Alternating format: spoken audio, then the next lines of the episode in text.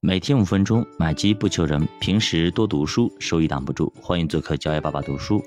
那今天呢，咱们继续接着上期聊，咱们聊一聊到底如何利用资产配置帮我们增加我们的财富。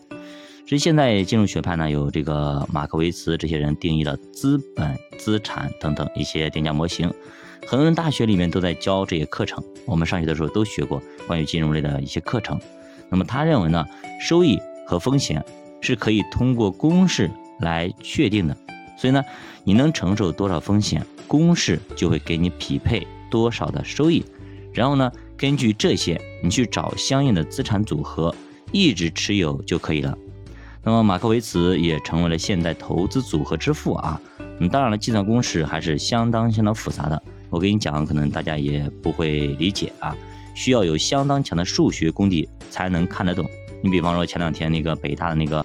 呃，韦神啊，对吧？他不是解了一个一个很难的题吗？那个公式摆在我们面前，那很多人基本上都看不懂，绝大部分都看不懂，对吧？是这样一个道理啊。呃，相当复杂。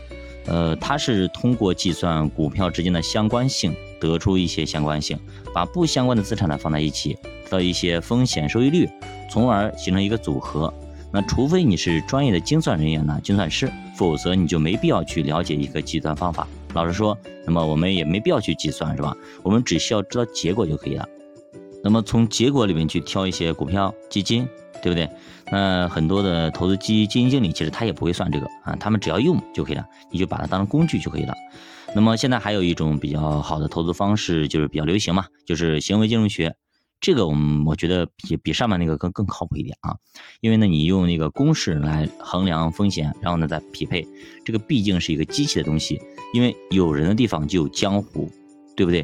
所以说，行为行为金融学我觉得更适合一点啊，因为呢，它探讨了人的因素啊，对吧？我们以前读过很多的书，都是都是关于人性的东西啊，别人贪婪我恐惧，别人恐惧我贪婪，最该买的时候不买，最不该买的时候卖，等等等等一系列的东西啊。所以说，我觉得把人的行为放在里边可能会更好一点。就是都抢着买的东西一定是贵的，都抢着卖的东西一定是哎便宜的。市场一致性预期程度越高，那么相反的方向的胜率就会越高。哎，大家都觉得股市要大涨了，那么股市可能用不了多久就要下跌了，而且呢可能还要大跌。但是投资者也容易犯错误，很容易把自己身边的群体样本当成大众样本。他们身边的人都看涨，他也觉得市场所有的投资者都要看涨，对吧？因为他觉得我身边所有人都看涨，全市场所有人都看涨。那如果说你身边的那一撮人，一小撮人，只有他们在看涨，全市场在看跌呢？所以说我们的样本要踩的大一点，对吧？不然的话，你可能会出现很大的一个失误啊，所以出现了小数法则偏差，最后错误的估计的概率。避免这种情况的方法有很多很多，就是一定要看成交量的变化，有量价提升嘛，对吧？看涨的人再多，成交量没放大，说明这些人还是信心不足。你的行为暴露了你的思想。就比如说有一个人说我爱你，我爱你，我爱你，对吧？你光老老是说爱人家，你连请人家吃顿饭也没有，打个招呼也没有，那么一年不见一次面，你怎么爱呀？这不明显的就是渣男吗？对不对？就这样一个道理啊！你也不要老看他说，他说的天花乱坠也好，他行为上就是没有的话，那不好意思也不行。比方有有人嘴上说啊多孝顺多孝顺，其实呢就是连爸妈一年都不看一次，连给钱也不给，饿天天饿着人家，你这叫孝顺吗？对不对？这不叫孝顺啊！所以说我们要就要看他的行为，所以行为金融学里面更注重的是你做什么，而不是你说了什么啊。所以说行为金融学领域呢，更多的是指出我们的一些问题，比方说过度自信啊，比如说前景理论、锚定效应、确认偏差等等，就这些名词我们以前有解释过，也在市场上也比较流行啊。这些都是大家非常非常容易犯错的地方，他就把这些错误给你指出来，避免你犯错啊。其实你看一下我们生活中啊，我们接触到的那些资产，比如说我们印象中的资产，房子、车子，呃，珠宝、手表、股票、存款啊、基金、理财等等。但是如果站在投资的角度来说，好的资产必须要有一个好的效果。那什么好的效果？说白了就是现金流呗。对不对？我们以前读那个小狗钱钱也好，读那个富爸爸穷爸爸也好，里边就一个理念：什么是资产，什么是负债。大家记一下啊，小本子记一下，什么是资产呢？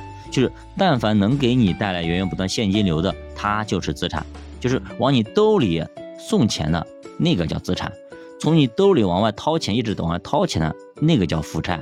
哎，你这个明白就好了，就帮你赚钱的，那它就是资产。那么呃，一直来花你钱的那个，它就是负债啊，它就负债。只要记住这个就可以了啊。其实就是像那个下金蛋的鹅一样，你买了一只鹅，对吧？它会一直给你下金蛋啊，会让钱不断的靠近你。而不是远离你，那么用这个标准来判断的话，显然车子它就不是一个好的资产。你买了之后，你一直要保养它的，它一直在贬值，你出门都贬了，对不对？它一直在花你的钱，保养费、那个保险费，对不对？等等一系列费用啊，等等啊，停车费、维修费等等等等啊，以此类推啊。比如说珠宝、手表，同样也不是好的资产。那么二手的肯定也贬值，而且流动性非常差，你也很难卖得掉。所以最后呢，站在资产配置角度，我们其实能够用到的资产，也就是股票、债券、基金、大宗商品、房地产，还有就是现金，对吧？还有就是银行的存款等等一系列啊，这些是比较务实的资产。那么给这些资产编行号，到底谁是第一名、第二名、第三名，该如何去分配？我们下节给大家继续接着讲。教读书陪你一起慢慢变富，我们下节再见！欢迎大家点赞、收藏、关注、转发、留言，再见。